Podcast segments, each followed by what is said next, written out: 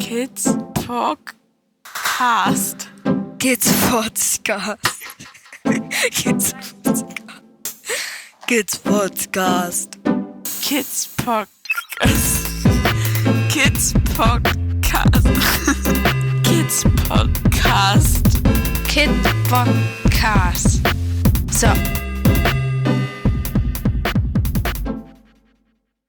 Hallo Martin. Hallo Christian.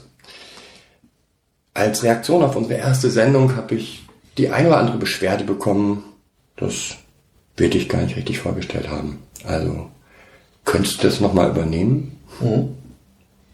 Ja, mein Name ist Martin Kühn. Ich bin von Haus aus beruflich Diplom-Behindertenpädagoge, habe Ende der 80er, Anfang der 90er Jahre in Bremen Behindertenpädagogik studiert, weil ich ursprünglich mal in die Arbeit mit autistischen Kindern wollte. Da ist aber nie was draus geworden, weil ich in Bremen ständig Studienjobs in der äh, Jugend- und Behindertenhilfe gefunden habe. Und so bin ich dann auch logischerweise nach, nach Ende meines Studiums dann in der stationären Jugendhilfe gelandet. Habe dort also seit 92 konkret mit im ganz normal im Schichtdienst gearbeitet, in Wohngruppen und bin 1995 dann ins SOS Kinderdorf Fopsede gekommen. Und dort begann dann auch kurze Zeit später meine, ja, meine spannende Reise mit dem Thema Trauma und Pädagogik. So, und zwar habe ich mich immer so für die sehr besonderen Kinder interessiert. So, die sehr spezifischen Kinder, sehr speziellen Kinder. Die haben uns damals aus der Uni mit dem Satz entlassen, jedes kindliche Verhalten macht einen Sinn. Das war in der Praxis teilweise eine ganz schöne Herausforderung. Ja, also bestimmte kindliche äh, Verhaltensweisen sich als sinnhaft zu erschließen, war doch äh, ja zum Teil sehr, sehr spannend. Und äh, ja, und dann sind mir wann, wann muss das gewesen sein? Ende der 90er Jahre drei kleine Geschwister begegnet, die uns vom damals vermittelnden Jugendamt als sehr pflegeleicht verkauft worden sind. Und wie gesagt, so ich habe mich immer für die besonderen Kinder interessiert, aber selbst äh, ich war mit meinem Latein nach kurzer Zeit am Ende.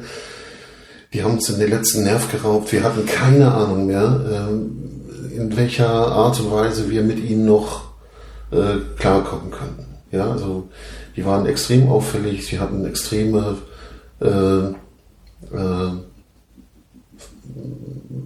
ja, gruseligste Fantasien im Kopf, also ein tierisches Kopfkino. Und die waren ja erst fünf oder sechs, fünf, sechs und acht Jahre alt. Ne? Also das war, die konnten noch aufrecht unterm Tisch durch. Ne? Und die, ja, diese Erkenntnis, äh, da sind drei junge Menschen, mit denen kommen wir nicht weiter. Jetzt als Jugendhilfeeinrichtung, als stationäre Wohngruppe, ja, äh, wir finden keinen Weg mit ihnen in irgendeiner Form Alltag zu gestalten, weil Alltag ständig gesprengt wird. So. Und da muss ich gestehen, so, sowas, äh, äh, so, sowas nagt an meinem beruflichen Ehrgeiz. äh, es hat sehr viel Neugier geweckt und ich habe einfach mich auf die Suche begeben damals, was Erklärungsmodelle sein könnten. Und zum Glück war ich damals noch an der Uni Bremen in einem Forschungskolloquium bei Wolfgang Janssen zum Thema Behinderung und Gewalt. Und im Rahmen dieses Kolloquiums fiel mir damals äh, der erste Traumatext meines Lebens in die Hände. Damals war noch viel auf Englisch, also es gab kaum deutsche Literatur zu dem Thema. Äh, es war ein Thema zur Neurologie des Traumas, ne? also welche Auswirkungen haben äh, traumatische Erfahrungen, traumatische Erlebnisse auf die neuronale Entwicklung von Kindern und Jugendlichen. Und ich habe diesen Text gelesen und habe gedacht, wow, es ist, als wäre er über diese drei Kinder geschrieben. Ja, und äh, ja, und zwar ist für uns damals in Robsede eine, hat eine Reise begonnen, äh, ja, die im Grunde immer noch nicht zu Ende ist. Äh, aus unseren äh, Versuchen, sich das Thema für die Pädagogik, Trauma, das Thema Trauma für die Pädagogik zu erschließen, äh, als auch in Hanau um die Wilma Weiß herum, um äh, Leute, Kollegen als auch in Traben-Trabach beim Jochen Uttendörfer gab es Kollegen damals Ende der 90er Jahre, die sich ja mit dem Thema Trauma und Pädagogik befasst haben. Wir haben uns erst viele Jahre später erst kennengelernt, äh, haben also unabhängig erstmal voneinander gearbeitet. Äh, Kontakte sind dann, erste Kontakte durchs Internet entstanden. Und äh, ja, so, ja, so ist im Grunde etwas entstanden, eine neue Fachdisziplin, die Traumapädagogik entstanden aus der Praxis heraus und hat mittlerweile ähm, einen Umfang angenommen, den wir uns damals nicht hätten vorstellen können. Inzwischen gibt es ja auch eine eigene Vereinigung oder eine, einen eigenen Fachverband. Einen eigenen Fachverband. Die Bundesarbeitsgemeinschaft Traumapädagogik, ja. Mhm. So äh, in enger Kooperation mit der deutschsprachigen Gesellschaft für Psychotraumatologie. Äh, und ja, was einfach äh, sehr spannend ist, weil dort viele engagierte Kollegen äh, in unterschiedlichen Arbeitsgruppen sich darum bemühen zu definieren, was Standards in der Traumapädagogik in unterschiedlichsten Arbeitsfeldern sind. Und deine aktuelle Tätigkeit ist ähm, das Institut hier? Also Genau, ich bin Gründer und Mitinhaber des Traumapädagogischen Instituts Norddeutschland in Worpsede. Äh, arbeite hier mit einer Kollegin äh, zusammen im Rahmen von äh, äh, kollegialen Fortbildungen, Erwachsenenbildung. Äh, wir veranstalten äh, Inhouse-Seminare in unterschiedlichsten Einrichtungen, Schulen, Kinder- und Jugendhilfeeinrichtungen, Behindertenhilfeeinrichtungen, nehmen an Fachkongressen teil und publizieren. Gut. Ich glaube, jetzt haben wir erstmal ziemlich einen Rundumblick. Warum ich dich heute nochmal belästigen wollte, ähm, ist ein Thema, was, glaube ich, alle Menschen, die mit fremduntergebrachten Kindern arbeiten, belastet, nämlich Weihnachten. ähm, ich sag mal, wenn ich einen Berater, der für Pflegekinder oder stationäre Einrichtungen da ist, so ab Anfang November anrufe und sage, hast du mal Zeit, kriege ich von allen zu hören, nee, ich habe gerade Krise. Ähm, okay. Aus deiner Sicht, was, was kann alles die Ursache sein für, ich habe gerade Krise ab November, Dezember? Ich sag mal, spätestens wenn der Adventskalender da steht, ist Krise. Mhm. Ähm, kann auch schon im August beginnen bei all die Spekulation. ja, hast du aus deiner Sicht, hast du in der pädagogischen Erfahrung Ideen dafür? Ja, nicht nur aus der Pädagogik, auch in, aus, aus, aus der Beobachtung als Vater. Äh, äh, die, die Vorweihnachtszeit ist für alle unter 16 eine extrem aufregende Zeit. Mhm. Ja, also für viele, für viele ist es ja wirklich neben dem Geburtstag äh, äh, das, das materielle Fest, oder Versorgungsfest, ja. So, also das hat natürlich eine extreme Wirkung auf, mhm. auf Kinder. Ne? Das ist eine. Aber also was ich halt auch erlebe, ist, dass da in der Zeit Familie eine unheimliche Rolle spielt. Mhm. Also ähm, wenn meine Kinder mir von ihrer ehemaligen Familie erzählen, dann in der Zeit. Mhm. Und da kommen die unterschiedlichsten Geschichten ähm, hervor. Plötzlich bricht das wieder raus. Ähm, ja, und es hat halt auch einen hohen emotionalen Anteil. Also ich sag mal, wenn man sich an was erinnern kann, dann ist es Emotionen äh, plus Geschenke plus noch irgendwas. Und egal, was ich von den Kindern an Geschichten höre, sind immer ganz schreckliche Geschichten mit Gewalt, die dann ausgebrochen ist, mit Überforderung.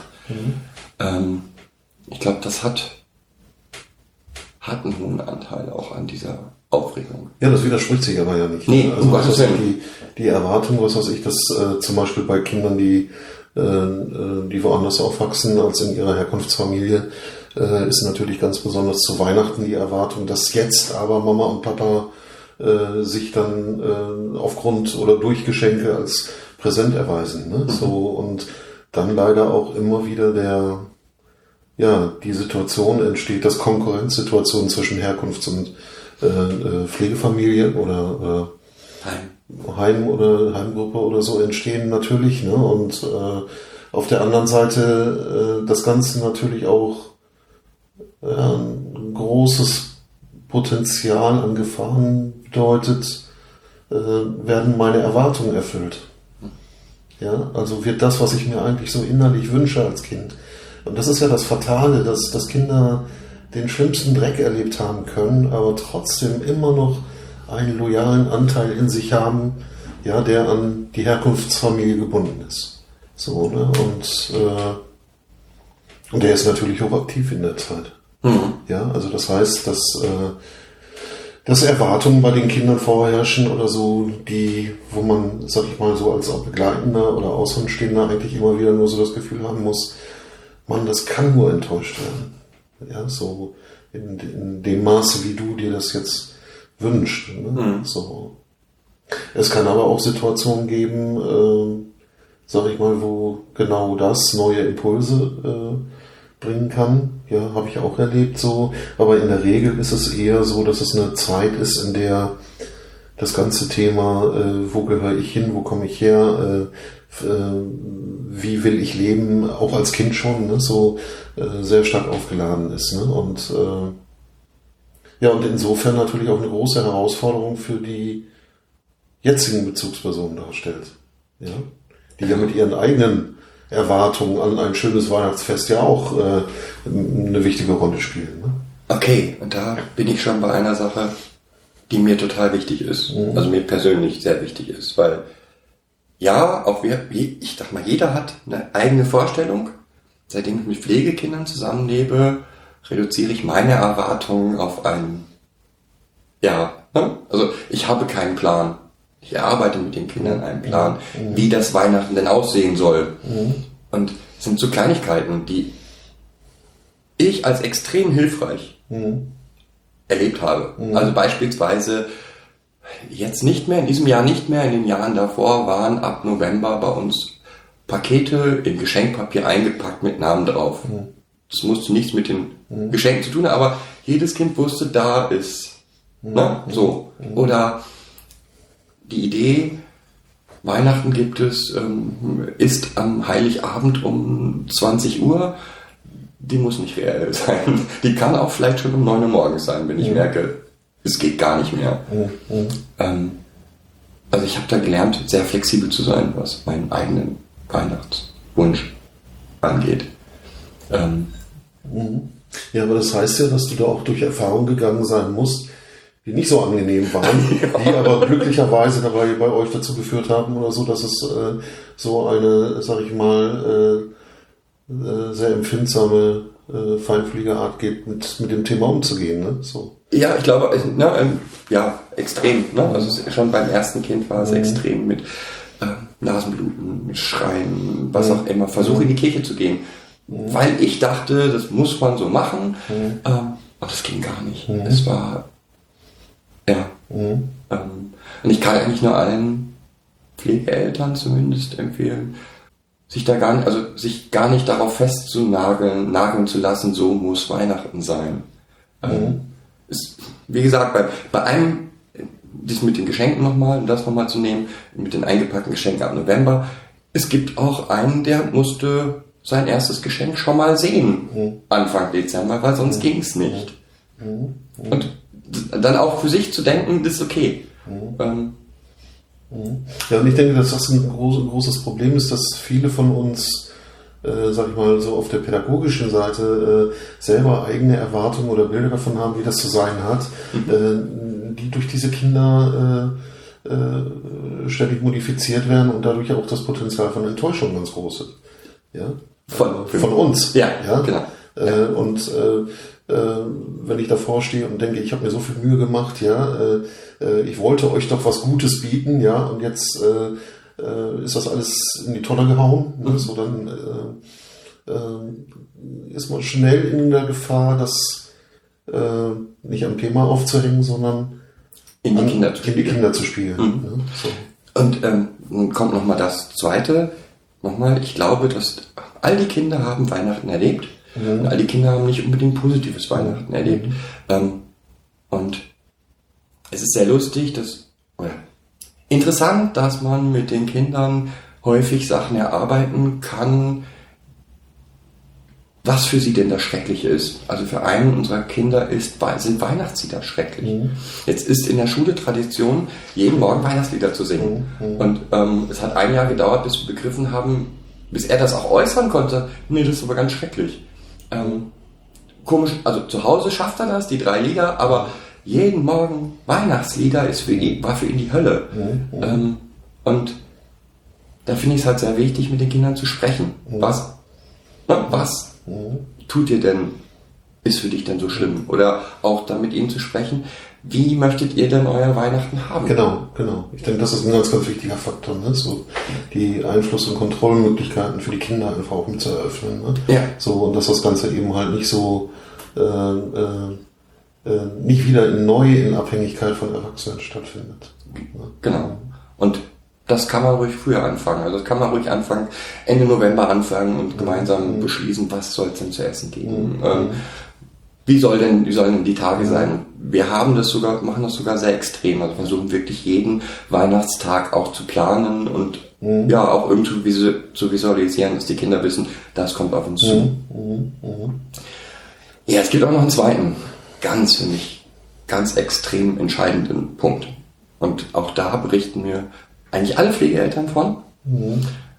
Dann ist Weihnachten. Die Geschenke werden ausgepackt, man hat sich Riesenmühe gegeben, das super Geschenk für das Kind zu finden.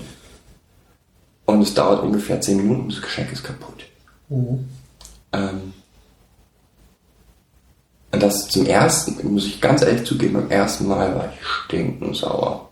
Weil, bis ich angefangen habe, darüber nachzudenken, was könnte alles Erklärung dafür sein. Hast du welche? Dafür, dass das Geschenk, was man gerade überreicht hat, defekt ist. Das, das, erst, das allererste ist die Aufregung. Das hat auch nichts mit Pflegekindern zu tun, sondern es äh, passiert überall. Ja? So, äh, das allein auf, aufgrund der Aufregung. Äh, das Ding muss, äh, das, das Teil, das Spiel, äh, das selbstfliegende Flugzeug muss gleich ausprobiert werden. Ja, was weiß ich, äh, in der Enge um den Weihnachtsbaum, äh, im Wohnzimmer, äh, äh, im Kreis von 12, 15 Leuten, äh, äh, das schafft allein ja schon eine stressige Situation. Ja, so, äh, dann findest du die Hälfte der Teile irgendwie in, in dem Geschenkpapierhaufen nicht und, und schon hast du irgendwie Spannung da, ne? So spannende Spannung. So. Ähm, es gibt noch eine andere Komponente, gerade so bei äh, äh, gerade bei Kindern, die solche Feste äh, bislang als nicht sehr positiv erlebt haben, äh, wo so ein inneres Bild davon ist, äh, darf es mir überhaupt gut gehen. Ja, äh, also und das ist etwas so, ja, wenn du mit Kindern zusammenlebst, die gravierende Enttäuschung in Bezug auf zwischenmenschliche Begegnungen und Beziehungen gemacht haben, äh, dann ist es bei vielen der Kinder ja so, dass die im Laufe der Zeit ein Selbstbild von sich selber entwickeln, äh, was eher dazu neigt, äh, in die äh, äh, Selbstdekonstruktion zu gehen. Also es darf, es darf mir nichts Gutes passieren. Ne? Ich bin schuld daran, dass ich hier bin, dass ich nicht zu Hause bei Mama und Papa bin. Ne? So, äh, es ist ja nicht so, dass die äh, Kinder so für sich im Kopf haben, ich kann nicht zu Hause leben, weil meine Eltern ihre Erziehungskompetenz nicht wahrgenommen haben. Ne? Sondern es ist ja eher so, dass die Kinder sich das selber zuschreiben. Und äh, das ist natürlich eine, eine Erfahrung, wenn ich mit so einem Bild durch das Jahr gestolpert bin und komme dann am Ende des Jahres äh, sozusagen in, der- in der Zielgeraden in Bezug auf Weihnachten äh, in diesen überhöhten Erwartungsraum, ja, da muss jetzt auch alles funktionieren und äh, da müssen sich alle lieb haben und, äh, und das wird ja äh, im Fernsehen, in den Medien, in den Kaufhäusern rauf und runter gebetet. Ne? So, äh, es werden ja Klischees noch und nöcher äh, propagiert, ne? so denen sich natürlich äh, auch die Jüngsten schon nicht entziehen können. Ne? Äh, dann schaffe ich natürlich einen Raum, in dem die Möglichkeit, daran zu scheitern, sehr, sehr groß ist. Ja, und dann habe ich, äh, und das hat wiederum nichts mit dem materiellen Ding des Geschenks zu tun, ja, sondern was weiß ich, mit der Aufregung, Hyperaktivität des Kindes, äh, was weiß ich, der Überblick geht verloren, ne? So äh, äh, und äh, irgendwann kommt wird dieser Punkt erreicht, äh, holla, äh, eigentlich habe ich es nicht verdient. Ja, so und das ist natürlich für für die betreuenden Personen, die Bezugspersonen, ganz, ganz schwerer Turn. Zugewandt zu bleiben, ja, äh, auch in, in dieser Feinfühligkeit, in dieser Empfindsamkeit zu bleiben, äh, in welchem Film das Kind eventuell jetzt stecken mag, ne? und, und daraus gehend dann, äh, ja, äh, möglichst wenig mit, mit Druck und Sanktionen zu arbeiten, sondern eher zu gucken, kriegt man, kriegt man dieses, die Situation unterbrochen, ja, äh, komm, lass uns mal eben kurz vor die Tür oder lass uns das Ding noch lieber draußen fliegen lassen und oder ähnliche Geschichten. Also so, dass man Entzerrungen reinbringt und äh, diese äh, sich äh, hochschaukeln oder zum Hochschaukeln neigenden Situationen einfach äh, unterbrochen kriegt. Ja.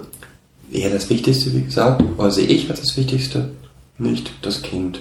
Also dass das Spielzeug jetzt kaputt geht, ist, hat nichts mit der, meiner Beziehung zum Kind oder Nein, der, nein, vom Kind zu mir. Ja, wobei das ist, ne, das ist etwas, was einem ganz schnell so unter, ne, äh, jetzt habe ich das, den, den tollen Kran mir extra ausgesucht und nach einem Tag ist kaputt. Das kann ja nur sein, der hat mich nicht lieb oder äh, was auch immer. Das sind so Bilder, die ganz schnell hochkommen, weil man ja ein Geschenk gegeben hat und jetzt wird das Geschenk scheinbar abgelehnt.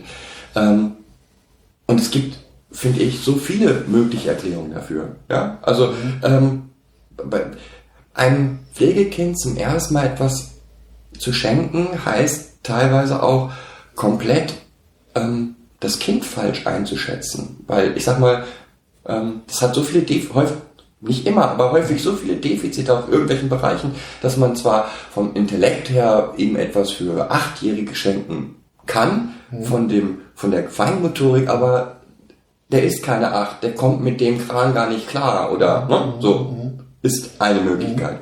Ähm, was ich auch ganz wichtig finde, auch das, ja, der Weihnachtsbaum ist an und ein Kind kriegt volle Panik, bis wir begriffen haben, wow, das hat Feuer erlebt in seinem Leben und für den sind die Kerzen jetzt mal so gar nichts. Ähm, ja, man muss halt extrem, ja, so, wie soll man sagen, feinfühlig sein und jede einzelne Reaktion des Kindes da agieren und es ist nie eine Kritik an dir als Person.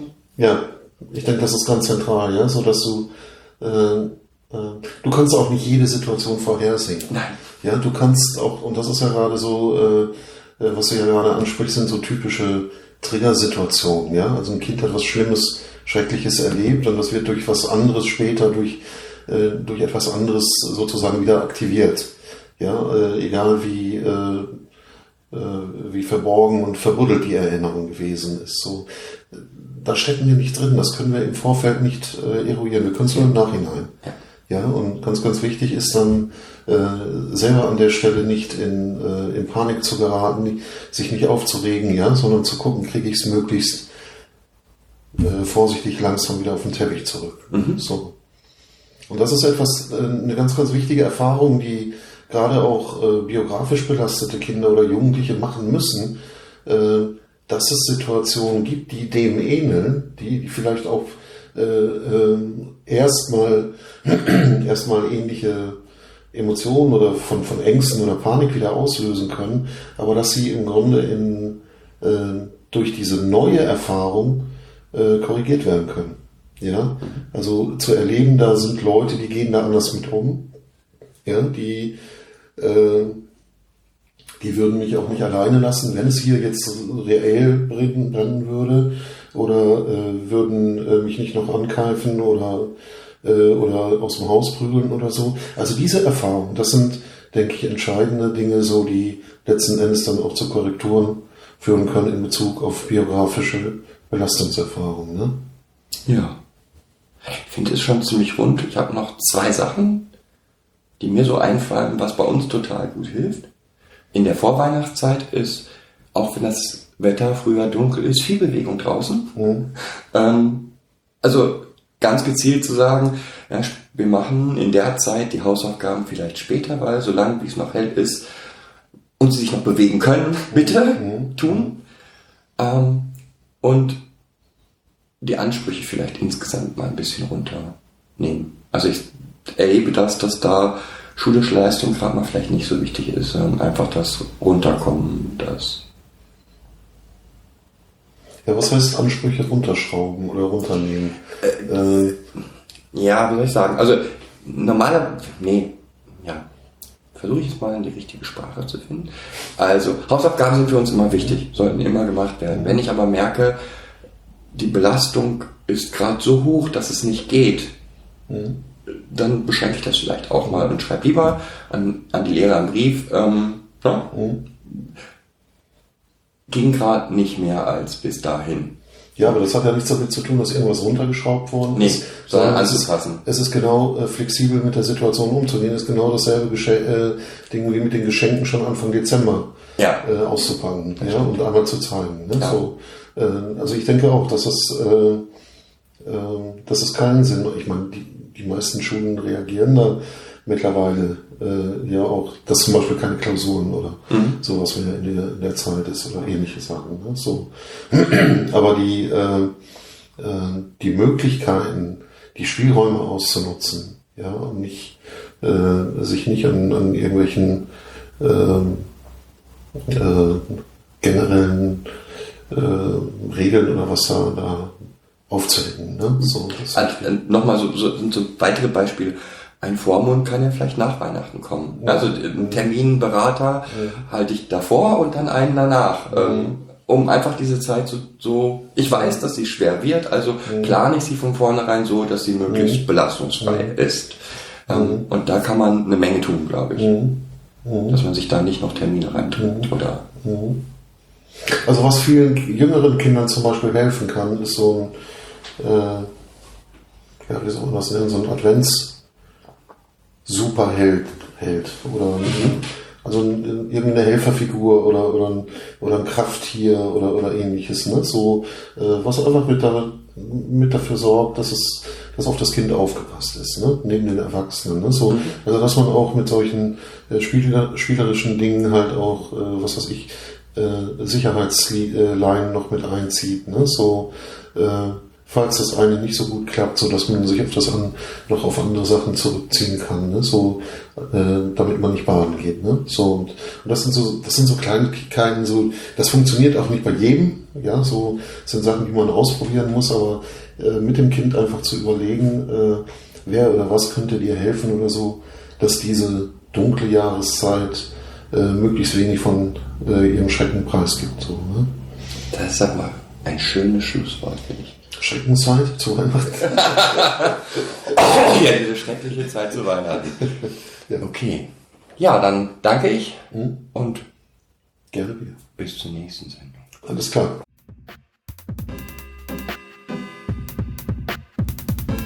Das war eine weitere Folge Kids Podcast. Danke fürs Zuhören. Show Notes und die Möglichkeit zu Kommentaren unter kidspodcast.de. Anregungen, Ideen und Feedback per Mail an info at kidspodcast.de oder per Twitter an kids-pod. Wenn euch diese Episode gefallen hat, empfehlt sie weiter oder gebt Bewertungen in iTunes oder anderen Podcast-Portalen ab.